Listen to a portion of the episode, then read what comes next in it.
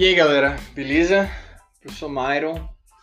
O objetivo mais uma vez desse podcast é fazer com que a gente consiga fixar melhor é, algumas informações que vão, vão ser importantes na nossa aula, beleza?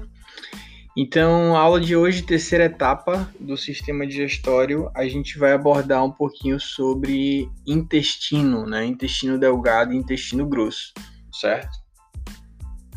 A parte de intestino é importante a gente entender o seguinte. É a terceira e última subdivisão que eu fiz né, do, do, do sistema gastrointestinal e vai ser logo depois da estrutura de estômago que a gente viu nas aulas anteriores. Tá?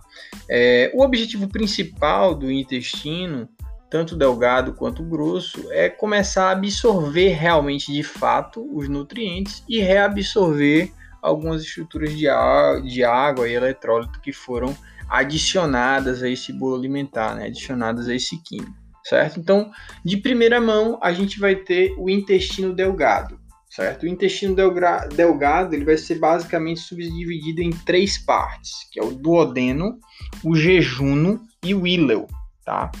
O duodeno, o intestino delgado, é importante a gente salientar que a gente não consegue subdividir a olho nu, tá? Eu não consigo pegar o intestino delgado inteiro e dizer, ó, oh, aqui é o ponto exato que começa o intestino delgado, o duodeno, o ponto exato que começa o íleo, o ponto exato que começa o jejum, não dá, tá? Por quê? Porque macroscopicamente eles são bem semelhantes. O que a gente sabe macroscopicamente, que fica fácil da gente identificar macroscopicamente, é que a primeira porção do intestino delgado é duodeno, a segunda porção é jejum e a terceira porção é íleo, tá? E a primeira porção e a terceira porção, o duodeno e o, e o jejuno, elas são porções menores, certo? É, o, o duodeno e o íleo, desculpa, tá? Elas são porções menores. Já o jejuno, que é a porção intermediária, é, ela é uma porção maior, é uma porção mais prolongada, tá? A função principal dessas estruturas é a absorção de fato de nutrientes, certo? Eles vão possuir uma mucosa específica com vilosidades e microvilosidades que consequentemente vão absorver, né, vão aumentar a superfície de contato e absorver com mais eficiência esses nutrientes. Beleza?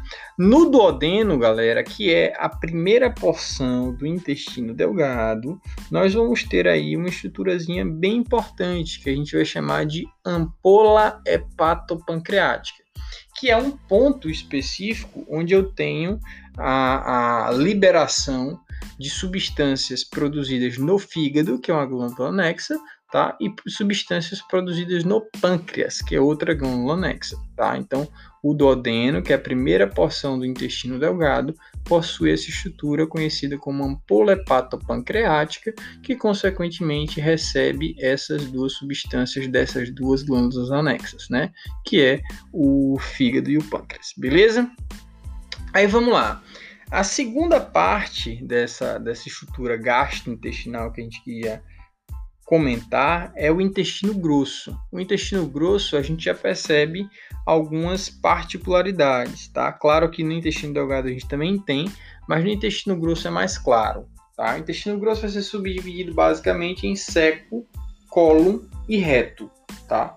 O seco é uma das principais estruturas que a gente vai ver diferença, né?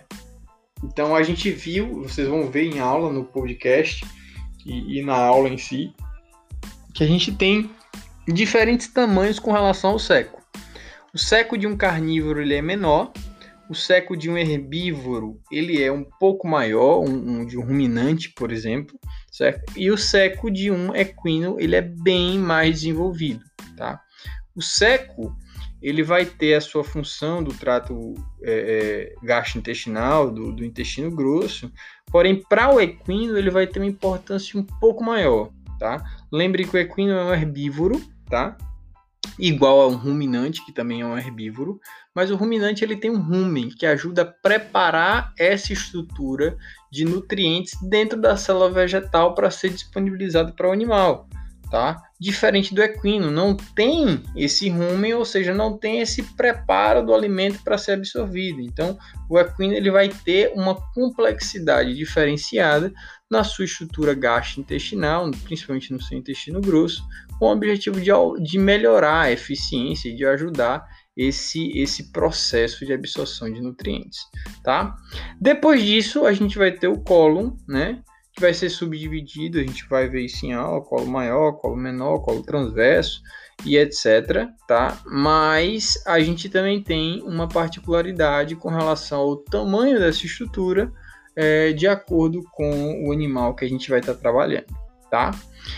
Para finalizar, a gente vai ter a estrutura de reto, né, onde a gente vai possuir dois esfíncteres, o esfíncter interno e o esfíncter externo, onde o esfíncter interno ele é voluntário ou ele é involuntário e o esfíncter externo ele é voluntário, tá? Ou seja, um, o animal não controla de acordo com a necessidade que ele tem, por exemplo, de defecar, e o outro animal tem um controle voluntário de conseguir segurar e é, eliminar esse essa, essas fezes de acordo com o, o, momento que ele deseja, tá? Que isso pode variar bastante também de relação, com relação a espécie pra, de espécie para espécie, tá? Então, no final das contas, o intestino delgado e o intestino grosso tem como objetivo absorver os nutrientes para jogar para dentro do corpo, tá? E fazer com que o que não é absorvido se torne justamente o bolo fecal que vai ser eliminado para o ambiente.